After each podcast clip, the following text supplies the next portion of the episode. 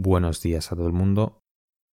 Hoy estamos aquí otro día más para hablar de cosas que me resultan interesantes. Y primeramente quiero comentar una cosa, que es que yo para estas cosas que hago para hablar de temas, no, nunca tengo un guion, nunca tengo nada escrito. La verdad todo me va saliendo conforme voy hablando, así que eso es la primera grabación que quería hacer y hoy vamos a comentar, porque la última vez hablamos sobre un año de pandemia, cómo había afectado a la gente y cómo teníamos una oportunidad muy buena para reflexionar.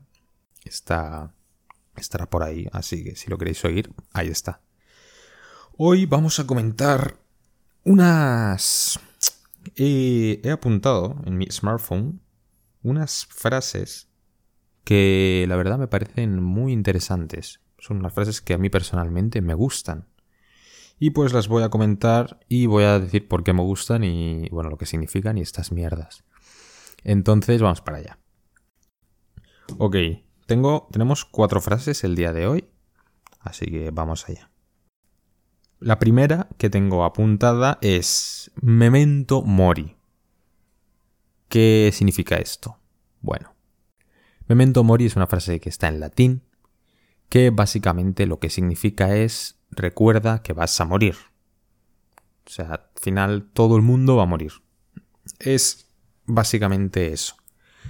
Recordar que tu existencia por este planeta es efímera, recordar que no vas a estar aquí durante toda la vida, durante toda la vida del planeta, vas a estar un periodo de tiempo que si lo comparamos con toda la historia del universo es relativamente poco, relativamente no, es muy poco.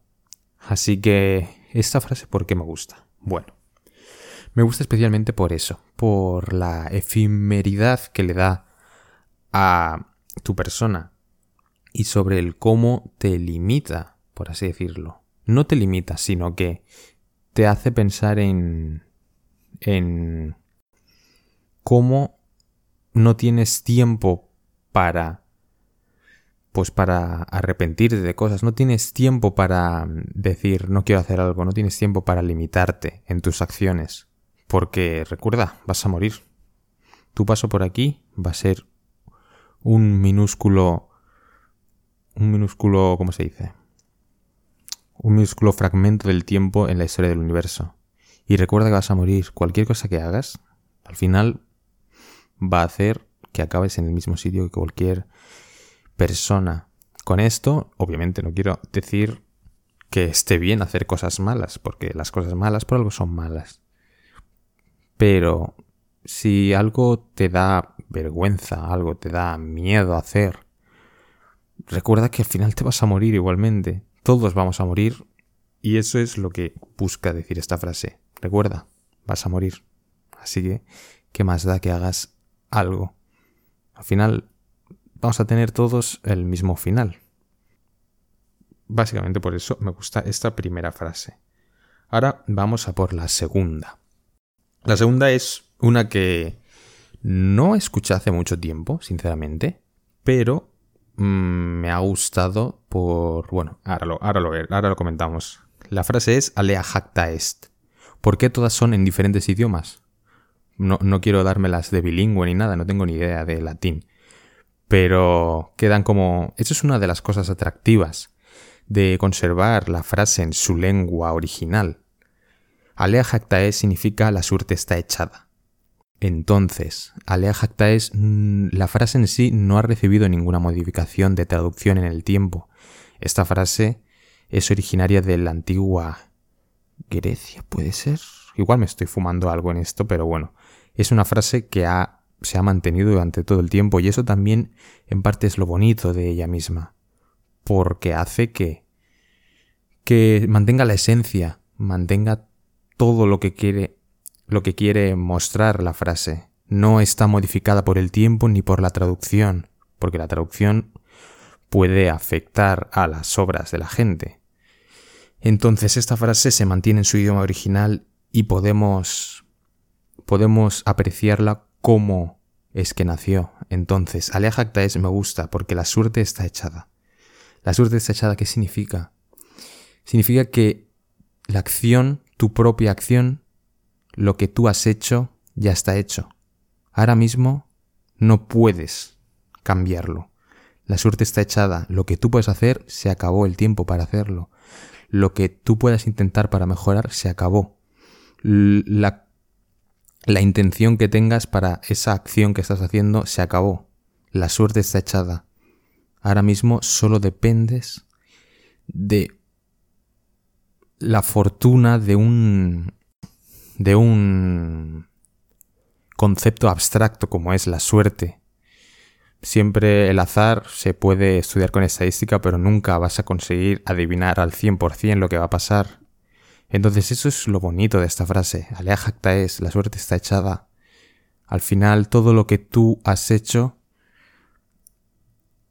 ha, ha degenerado en, en esperar a ver qué pasará.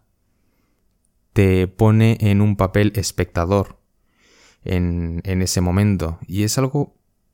puede ser cruel, porque la suerte no siempre favorece a quien más se lo merece.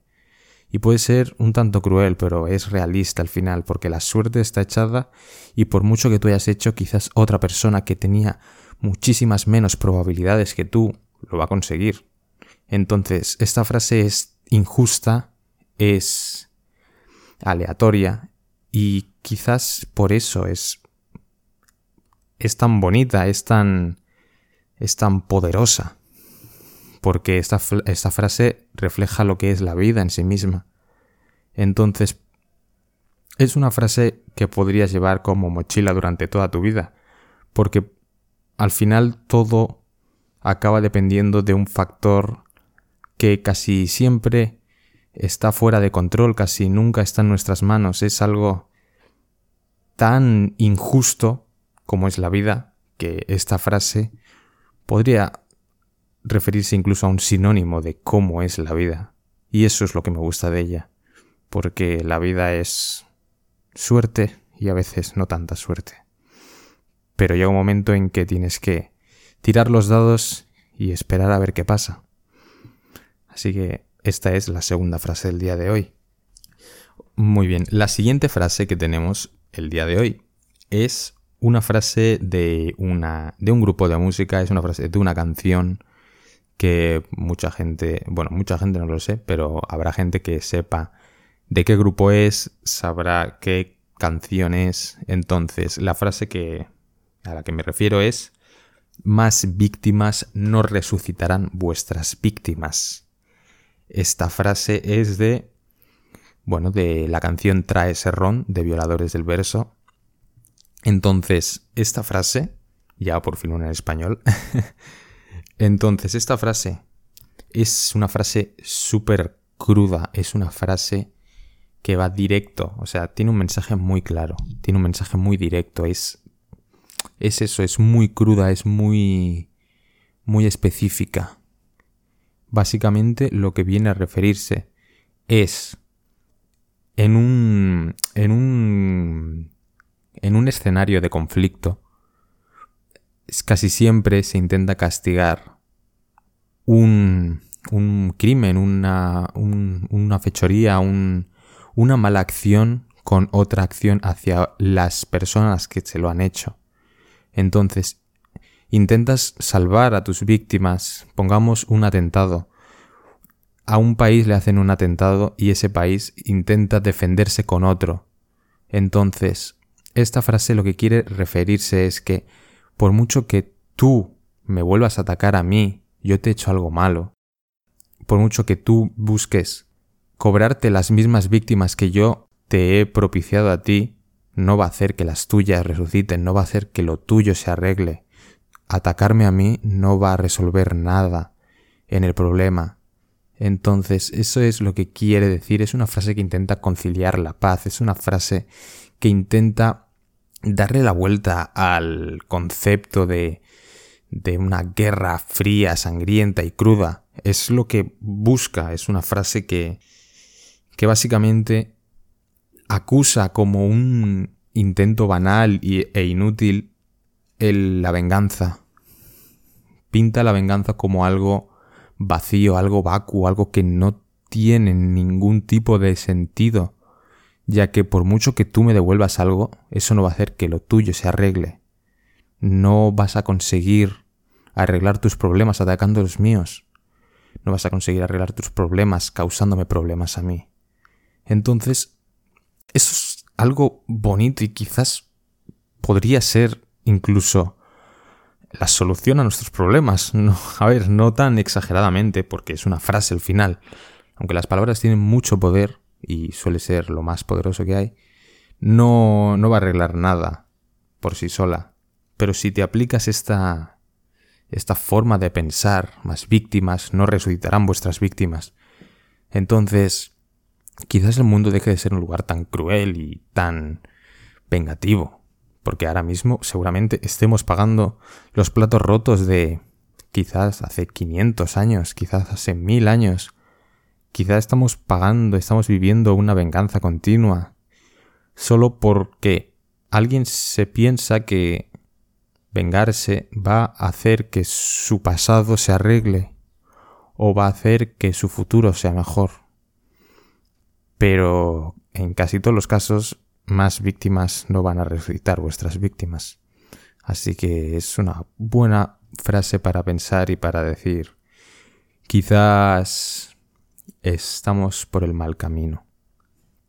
Y entonces, la última frase de la que voy a hablar hoy es una frase que me dijo mi profesor de filosofía de primero de bachillerato, ahora ya, bueno, ya un par de años casi.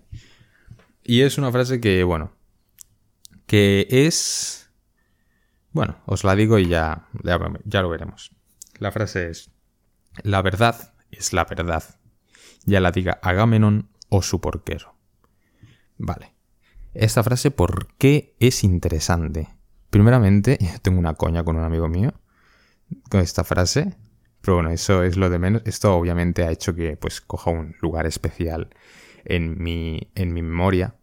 Pero la frase en sí es una frase bastante verdadera, bastante sincera, bastante... Bueno, que tiene razón. Entonces, la verdad es la verdad. Es la primera parte de la frase. ¿Qué significa esto? Pues que la verdad siempre va a ser la verdad. No voy a entrar en conflicto de qué es la verdad, porque esto sería otro tema de hablar, o sea, esto daría para una charla muy larga y seguramente sin ningún tipo de respuesta. Sería una charla interesante, eso sí. Pero bueno, la verdad es la verdad. Vamos a catalogar la verdad en este caso como eso que describe fríamente los hechos, que describe exactamente cómo ocurrieron las cosas. ¿De acuerdo? Entonces, si esa es la verdad, siempre va a ser la misma, porque unos hechos siempre van a ser los mismos. Ya no hablo de que si esos hechos en una persona influyen de una forma y en otra persona influyen de otra. No, entro a valorar opiniones personales de estos hechos, sino que si esto ha pasado, va a haber pasado siempre. Entonces, esa es la primera parte de la frase y realmente es la que tiene importancia. La segunda frase ya es como para remarcar que la verdad siempre va a ser la verdad, diga, diga a quien lo diga, porque Agamenón era un héroe, era un héroe de la Ilíada de, de Homero, y entonces fue el líder en la guerra de Troya em, de los griegos. Entonces, básicamente es eso diga quien diga la frase, diga quien diga la verdad, esta va a seguir siendo la misma y va a tener el mismo valor, ya la diga Agamenón, un héroe de guerra o su porquero, la persona que cuida a los cerdos. Entonces, esto es algo bastante importante, porque si no tenemos esto claro, podemos caer en, en equivocaciones, en falacias, porque muchas veces se, se analiza lo que dice una persona según quien dice cada cosa. Yo obviamente he caído en estas situaciones y si alguien dice algo, aunque sea verdad, y esa persona me cae mal, pues naturalmente voy a intentar em, menospreciar esto que me ha dicho. Pero eso es lo que no debería hacerse. porque la verdad siempre va a ser la verdad, y si los hechos son así, por mucho que lo diga una persona a la que no le tengo tanta estima como a otra, va a seguir siendo la verdad, aunque por mucho que me cueste asumirlo. Entonces, esa es la esencia de la frase. La verdad es un concepto que busca ser muy explícito con lo que ha pasado, entonces la verdad siempre va a ser la misma diga quien la diga, eso es lo importante. No podemos analizar una verdad por quien la diga, sino por lo que de verdad expresa. Y no podemos darle más o menos veracidad a algún hecho, lo diga quien lo diga. Así que eso es lo interesante de esta frase. Entonces, bueno, eso es lo que quería comentar hoy, estas cuatro frases que me parecen bastante interesantes la verdad. Y nada, espero que os haya gustado, espero que os haya hecho reflexionar, que si no conocíais estas frases, las, las conozcáis y, y si os gustan, pues mira, podáis usarla en vuestro vocabulario día a día, porque algunas quedan muy cultas, las dos primeras sobre todo. Entonces, eso, que muchas gracias por haberme escuchado y espero que os haya gustado y nada, seguid con vuestra vida y alea jacta est.